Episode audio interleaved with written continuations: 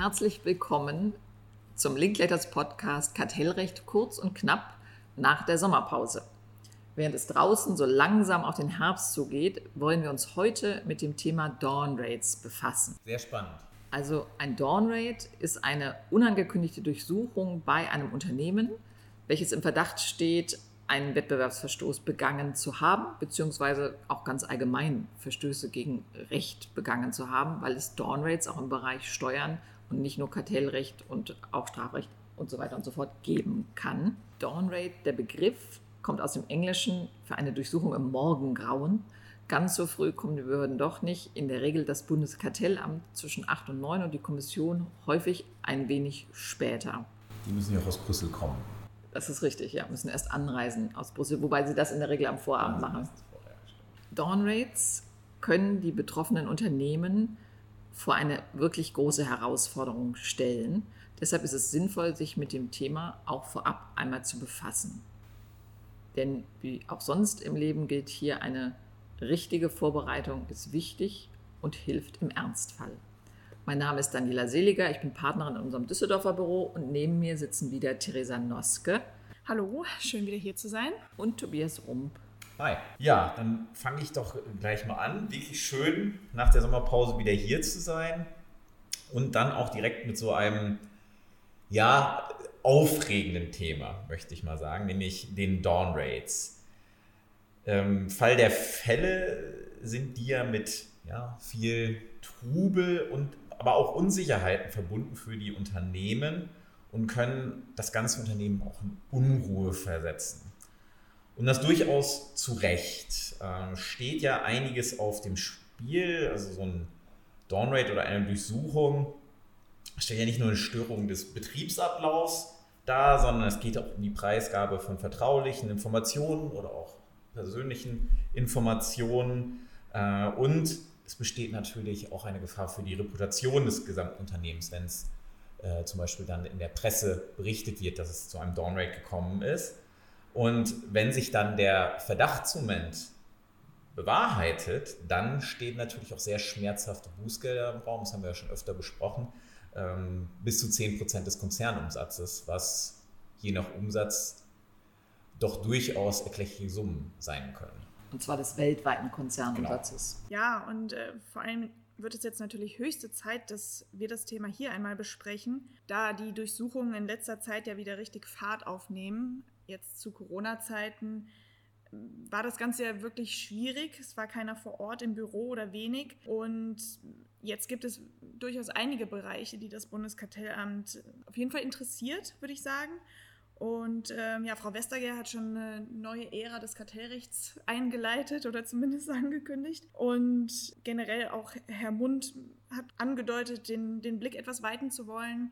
Ähm, nicht nur ganz klassische Kartellabsprachen in den Fokus zu nehmen, sondern generell sich breiter aufzustellen. Ja, und es ist nicht nur bei den Ankündigungen von Durchsuchungen, zum Beispiel von Margret Vestager auf der italienischen Konferenz geblieben, sondern es hat tatsächlich auch in diesem Jahr schon einige Durchsuchungen gegeben.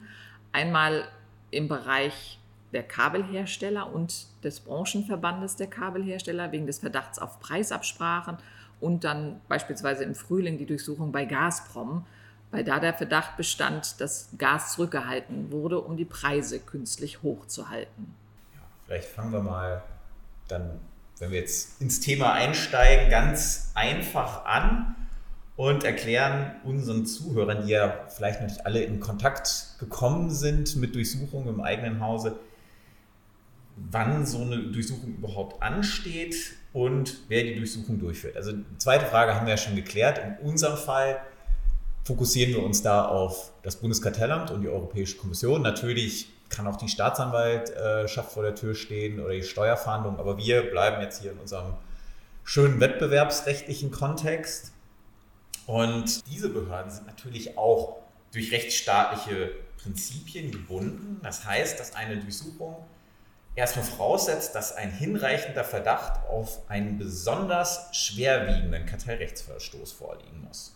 Ja, also diese Hinweise, die, die können ja in allen möglichen Formen an das Bundeskartellamt getragen werden. Das sind teilweise einfach Hinweise von Marktteilnehmern, also Kunden, Verbraucherschutzverbänden, Wettbewerbern und so weiter, wegen derer das Bundeskartellamt dann aufmerksam und tätig wird, aber in aller Regel sind oder, oder waren es zumindest Kronzeugenanträge. Also Kronzeugenanträge sind Hinweise von Kartellbeteiligten, die die Behörde dann selber über den Wettbewerbsverstoß informieren und dadurch dann einen Bußgelderlass sich zumindest versprechen oder eine Reduzierung erhalten. Genau, allerdings sind diese Grundzeugenanträge auf jeden Fall auch deutlich zurückgegangen in letzter Zeit. Ja, tatsächlich nach der Statistik. Und das ist das, was äh, Herr Mund und Frau Vestager dann auch auf den Konferenzen ansprechen, lagen die deutlich niedriger, nur noch im einstelligen Bereich im letzten Jahr. Und vermutet wird, dass das an dem starken Durchsatz im Private Enforcement liegt, also die Geschädigten eines Kartells machen mittlerweile fast alle zivilrechtlich ihren Schaden geltend. Wenn man sich das Lkw-Kartell anguckt, da war die Geldbuße an die Kommission das eine, aber dann ein dreifacher Milliardenbetrag an Schadensersatzklagen und die Zeit, die dafür ins Land geht, das andere. Mit der Folge, dass vielleicht Verstöße, die früher auf dem Kronzeugen wegen bei der Kommission oder beim Amt gelandet wären, jetzt tatsächlich eher nicht gemeldet, sondern abgestellt werden um diesen Schadensersatzdruck nicht zu haben. Deshalb überlegen tatsächlich auch die Behörden oder regen an, dass die Gesetzgeber den einzelnen Kronzeugen noch wieder und weiter privilegieren, um einen Anreiz zu setzen oder noch einen stärkeren Anreiz wiederzusetzen, die Fälle den Behörden auch zu melden. Ja, und ob jetzt das Bundeskartellamt oder die Kommission vor der Tür stehen, ist ja auch gar nicht so irrelevant. Die Befugnisse der beiden Behörden, die unterscheiden sich ja schon, zumindest in, in gewissen Bereichen. Die Kommission darf beispielsweise externe Anwaltskorrespondenz nicht einsehen, also dieses sogenannte Legal Professional Privilege, ursprünglich aus dem angelsächsischen Rechtsbereich. Das Bundeskartellamt ist da hingegen nicht so gebunden und darf solche Korrespondenz unter gewissen Voraussetzungen schon einsehen. In jedem Fall ist es für die betroffenen Unternehmen dann im Einzelfall ohne fachkundige Unterstützung nicht so einfach zu wissen, wie sie sich verhalten sollen in der Situation, die ja dann auch ähm, durchaus ja, etwas ähm, mit Aufregung und Unsicherheiten verbunden ist.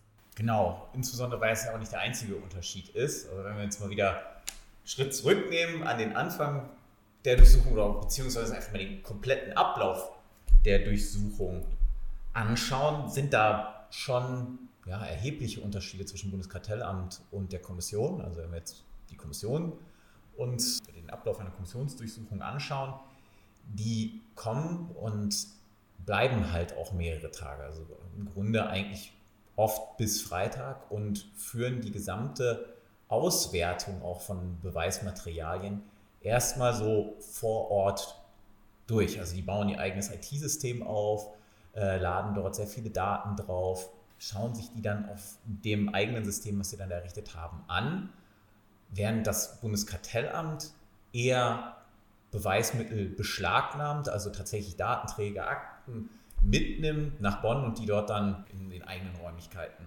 auswertet. Ja, bei beiden ist es aber auf jeden Fall am Ende wichtig, sich so zu verhalten, dass größere Schäden vermieden werden. Das ist jetzt leichter gesagt als getan.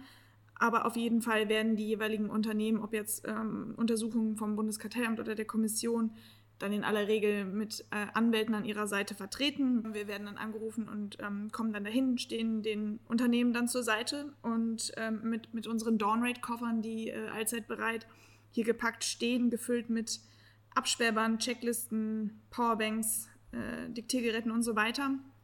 Und ja, wir machen uns dann auf den Weg. Wir machen uns dann auf den Weg und tatsächlich freut sich der Mandant, wenn wir schnellstmöglich vor Ort sind.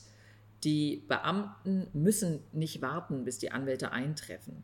Erfahrungsgemäß wartet die Kommission, wenn die Unternehmen höflich darum bitten, ein wenig, während das Bundeskartellamt in der Regel mit dem Durchsuchungsbeschluss aus Bonn direkt durchgeht und direkt sich die Unterlagen und die Räume sichert. Genau, oder zum Beispiel, was die Kommission dann gerne macht, die lässt sich ähm, zum Beispiel Organigramme des Unternehmens zeigen, um zu sehen, wer könnten die interessanten Leute sein in dieser Warteperiode. Ja, und bis zum Eintreffen dieser externen Anwälte muss das Unternehmen dann in der Regel erst einmal selber die Zeit überbrücken, schauen, äh, dass sie die Beamten begleiten und dokumentieren, was die Beamten machen äh, idealerweise gibt es dort in dem Unternehmen dann geschulte Mitarbeitende, die in allererster Linie einfach die Ruhe bewahren und ähm, genau, den, den Beamten zur Seite stehen. Ja, und vor allen Dingen auch Protokoll führen, also das genau dokumentieren, was die Beamten machen. Die Beamten durchsuchen die Räumlichkeiten und insbesondere auch die jeweilige IT des Mitarbeiters. Deshalb auch häufig der Begriff E-Search heutzutage und dieser Fokus auf, ich gehe in die einzelnen Computer rein. Die Kommission und auch das Bundeskartellamt kann gleichzeitig aber auch Mitarbeiter befragen. In der Regel hat das früher das Amt nicht gemacht. Jetzt seit der zehnten Novelle des Gesetzes gegen Wettbewerbsbeschränkungen hat das Amt dieselben Befugnisse wie die Europäische Kommission auch in diesem Bereich.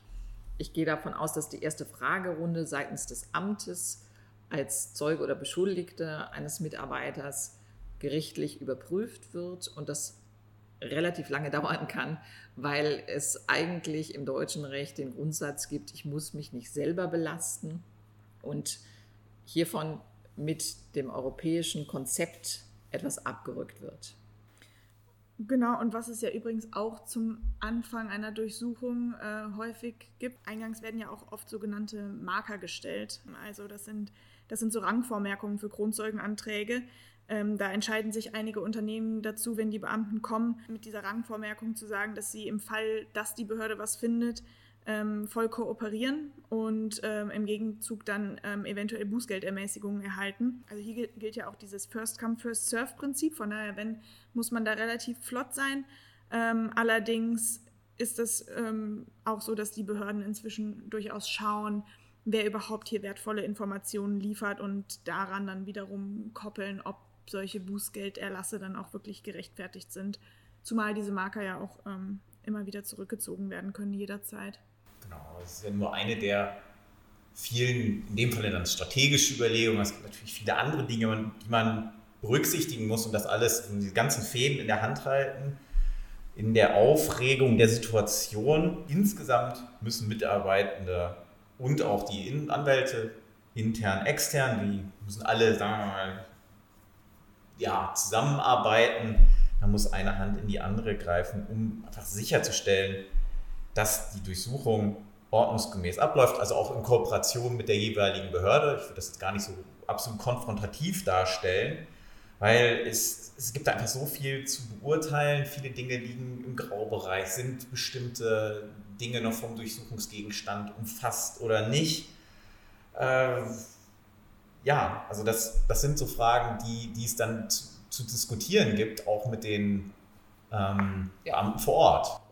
Genau, gerade mit den Teams da. Und das kann ein ganz schöner Balanceakt werden zwischen der Vermeidung einer Behinderung der Durchsuchung und umgekehrt der Verhinderung, dass man zu viel herausgibt, weil auch ganz andere Rechtsmaterien natürlich noch mit reinspielen, beispielsweise Datenschutz und auch Arbeitsrecht. Wenn ich Unterlagen rausgebe und tue das, ohne dass die von der Behörde beschlagnahmt worden sind, dann bin ich wirklich kooperativ, so wie die Behörde sich das wünscht. Andererseits habe ich das Datenschutzschwert sozusagen in meinem Nacken sitzen, dass ich nicht einfach Daten, gerade persönliche Daten rausgeben darf. Auch hier drohen mir dann wieder Bußgelder, sodass das im Einzelfall sehr komplexe Rechtsfragen sind und viel abgewogen werden muss. Ja, nicht leichter wird die ganze Sache natürlich dadurch, dass jetzt auch die Kommission, beim Amt war es vorher schon so, aber jetzt die Kommission auch sogenannte Home Rates durchführen kann. Der Name sagt das natürlich schon. Das heißt, die Durchsuchung findet nicht nur in den Räumlichkeiten des Unternehmens selbst statt, sondern auch in privaten Räumlichkeiten, was einfach der Sache geschuldet ist, dass es einen absoluten Trend zum Homeoffice gibt. Und wenn, das, wenn die Behörden dort nicht durchsuchen könnten, ähm, Durchsuchungen nicht mehr effektiv stattfinden können. Genau, die allgemeinen Befugnisse sind da auf jeden Fall wirklich weitreichend. Das Bundeskartellamt kann ja auch Gewalt gegen Sachen beispielsweise anwenden, sofern das erforderlich ist. Also beispielsweise Schränke öffnen, wenn kein Schlüssel vorhanden ist. Aber ja, also was die Home Rates anbelangt, das stelle ich mir schon wirklich sehr unangenehm vor, wenn die Behörde auf einmal ähm, die privaten Räumlichkeiten durchsucht. Aber wahrscheinlich ist es ja künftig mehr und mehr so, dass es wirklich nicht viel so an an Schränken und so weiter zu durchsuchen gibt, sondern vielmehr, dass sich wirklich auf äh, die IT begrenzt ähm, also sogenannte virtuelle Dawn Rates, die ja auch schon jetzt ähm, mehr und mehr im Fokus stehen. Ja, aber kleiner Einwurf, mal wieder um einen Unterschied aufzuzeigen. Die Kommission darf nämlich gerade nicht Gewalt gegen Sachen anwenden Und auch die Durchsuchung in der Wohnung, auch wenn es da jetzt den Home Raid gibt, ist nur unter ja, äh, strengeren Voraussetzungen möglich. Also es muss dort wirklich begründeter Verdacht bestehen, der sich auf einen schweren Wettbewerbsverstoß bezieht. Ja, und ein weiterer kleinerer Unterschied, den man auch noch sieht, ist bei Zufallsfunden, also bei so einer Durchsuchung kann natürlich, und das kann auch sehr unangenehm sein, die Behörde zufällig auf einen weiteren Sachverhalt stoßen, der vielleicht kartellrechtswidrig ist. Die Zufallsfunde darf man als deutsche Behörde mitnehmen und beschlagnahmen. Das darf die Europäische Kommission nicht. Die muss sich dann eine erneute Nachprüfungsentscheidung ausstellen lassen und kann dann natürlich sehr zeitnah wiederkommen. Die Lesson learned ist aber letztlich immer einen kühlen Kopf bewahren und die Situation gemeinsam mit den Beratern und der Behörde möglichst kooperativ über die Zeit bringen. Ja, wir hoffen, dass wir mit diesen Einblicken Ihnen ein wenig helfen konnten und stehen natürlich jederzeit für Fragen zur Verfügung. Vielen Dank fürs Dabeisein, Theresa und Tobi. Und vielen Dank natürlich auch fürs Zuhören an unsere Zuhörerinnen. Wir wünschen Ihnen, dass Sie niemals einen Raid erleben. Danke. Tschüss. Ciao.